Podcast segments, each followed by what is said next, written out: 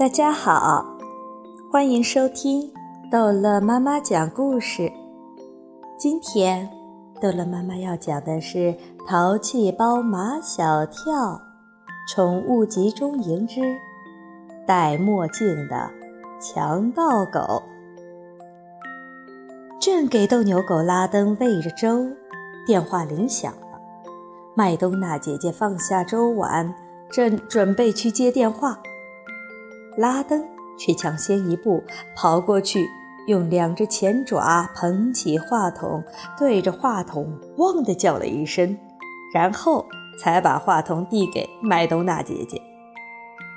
麦冬娜姐姐接过来一听，那边已经把电话挂了。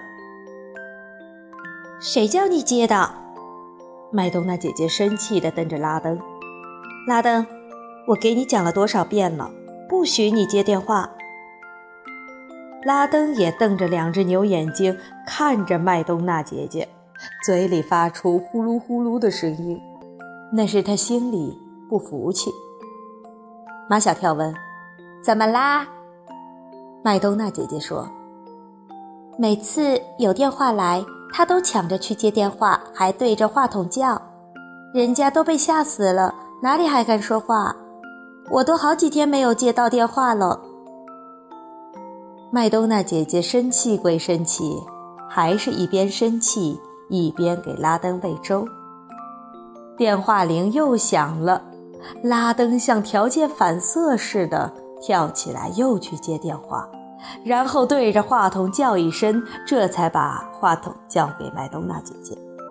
麦冬娜姐姐接过电话筒，还好打电话的人。是他的中学同学，读中学那会儿，这个女同学就是一个假小子，胆儿特大，所以没被吓着。麦冬娜，你属狗呀？我不属狗，我属猪。你不属狗，你干嘛学狗叫？不是我，是拉登。你说什么？拉登？可以想象，电话那边的人惊恐万分。只听他声音发颤：“麦冬娜，原来拉登躲在你们家呀！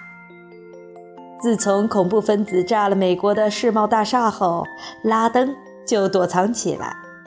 美国人到处找他，直到现在还没有找到呢。”拉登是条狗，麦冬娜哈哈大笑。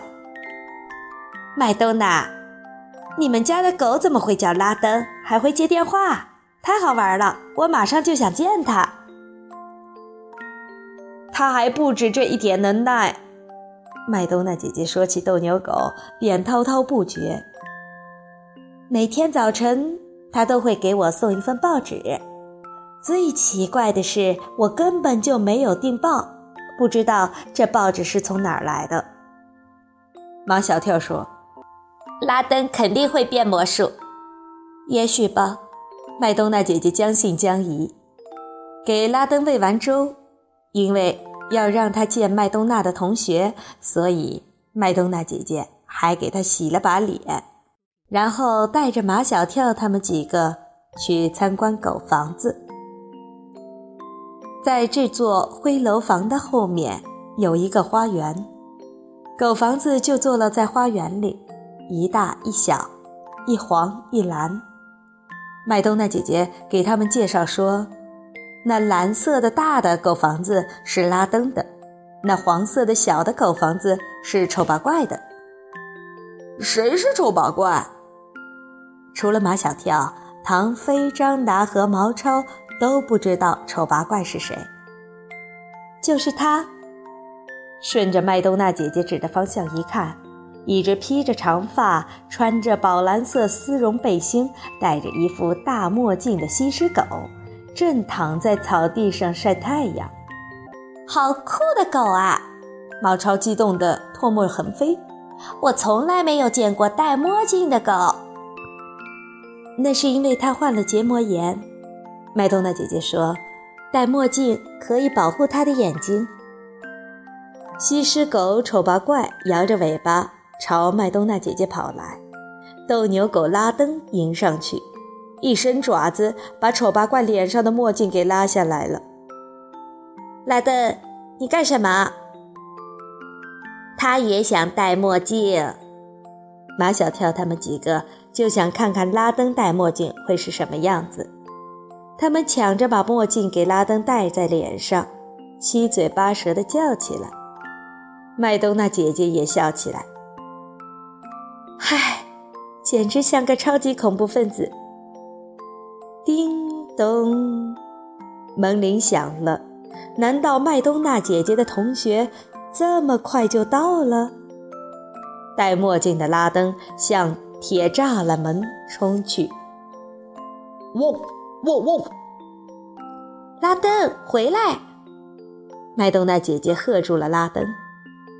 门外站着一个穿绿衣服的邮递员。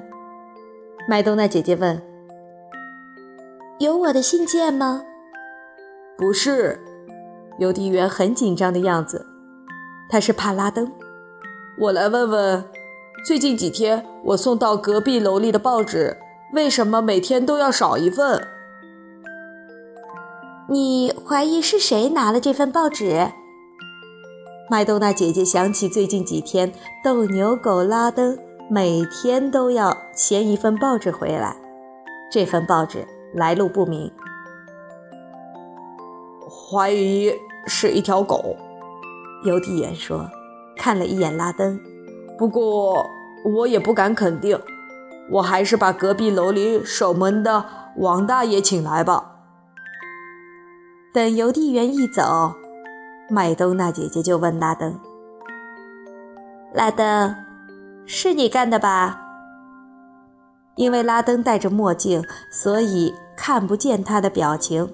但是在麦冬娜姐姐的心里，他已经可以肯定是拉登干的了。